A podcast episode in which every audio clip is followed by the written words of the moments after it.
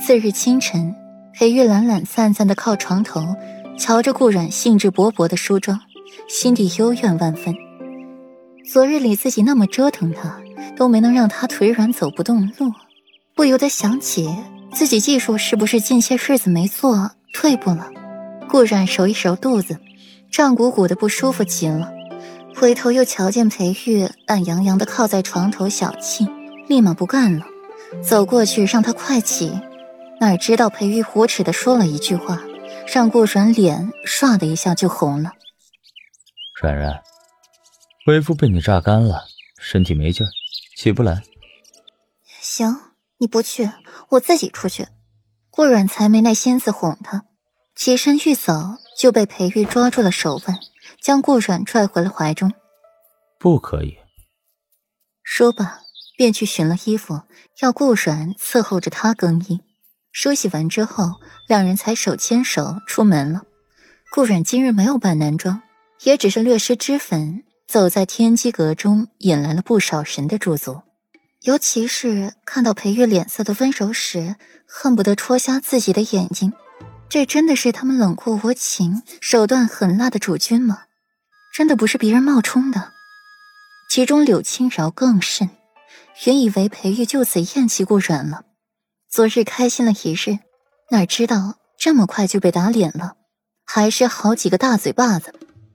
裴玉不仅没厌弃顾阮，还更宠他，还牵着他的手走路。主君，这是要出门？柳青饶娉娉婷婷的迎上来。直接忽略掉一旁的顾阮，青饶可陪同主君，也护主君的安全。柳青饶眼神亮晶晶的看着裴玉，深眼熟眉婉约：“不需要，柳姑娘还是安心待在阁内吧。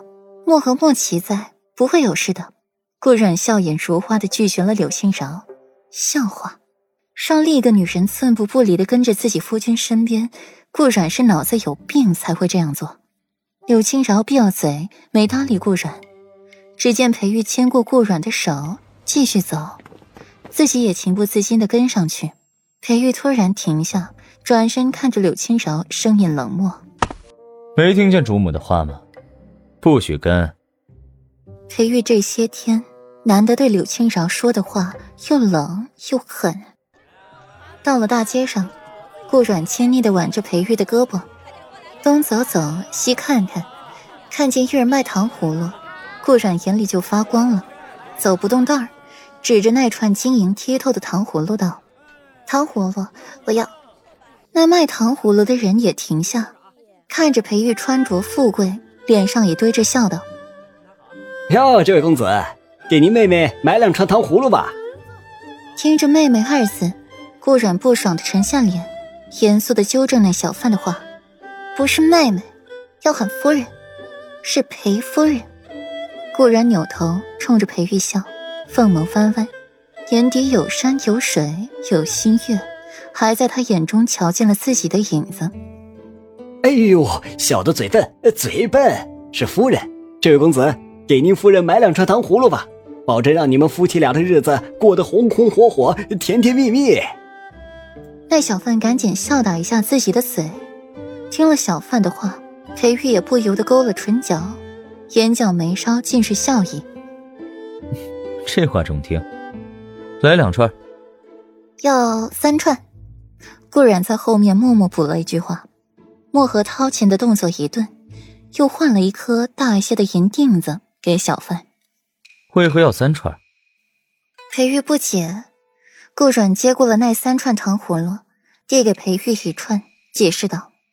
两串吃，一串玩这两句话被裴玉默默的放进了心里，脑海里一个场面浮现：曾经也有一个人递给自己一串糖葫芦，说过这种话。